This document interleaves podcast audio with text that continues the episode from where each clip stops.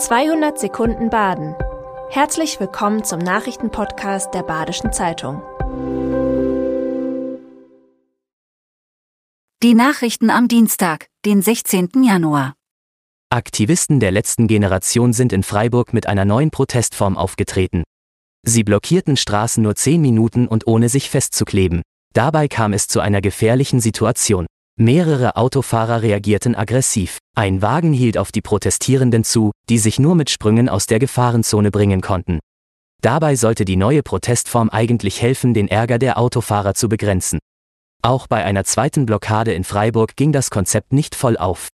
Hier wurden die Aktivisten beschimpft und von der Straße geschleift. Das neue Konzept soll trotzdem auch in anderen Städten zum Einsatz kommen. Der Klimawandel gehe ebenfalls weiter, so die Aktivisten. Fünf Busse mit Bauern aus Südbaden reisten gestern zur Demo nach Berlin. Mit dabei war auch Philipp Hofacker.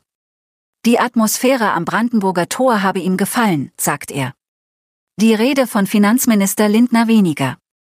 Die Kundgebung in Berlin war das vorläufige Ende der Protestwoche.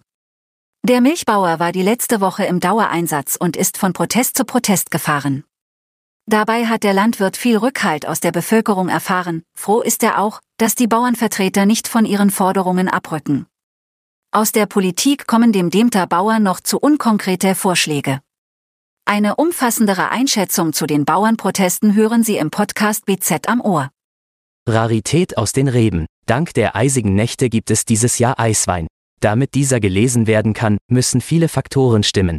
Und für die Winzer ist es am Ende ein Wettlauf gegen die Zeit. Die Trauben bleiben für den Wein zum Teil bis in den Januar an den Reben. Im gefrorene Zustand werden die Trauben geerntet und kommen so in die Presse. Dabei müssen die Winzer schnell sein, sonst taut die Ernte wieder auf. Das gefrorene Wasser bleibt zum größten Teil in den Früchten zurück.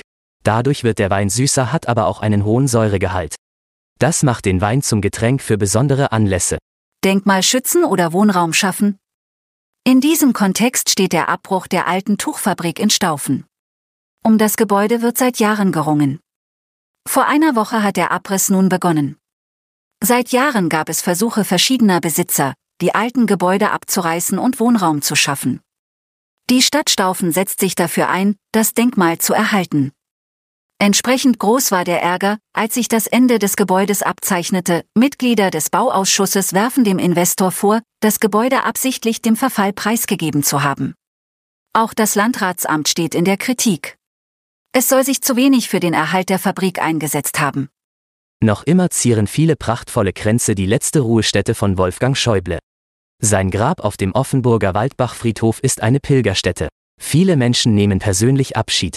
Für die Besucher ist der Politiker ein großer Demokrat, der wichtig für das Land, den Frieden und Europa war. Das zeigen auch die vielen Kränze am Grab. Sie kommen nicht nur von CDU-Verbänden und verschiedenen Ministerien. Auch viele Kränze europäischer Regierungschefs und Institutionen sind dabei. Das war 200 Sekunden Baden. Immer montags bis freitags ab 6.30 Uhr. Aktuelle Nachrichten rund um die Uhr gibt's auf der Website der Badischen Zeitung badische-zeitung.de.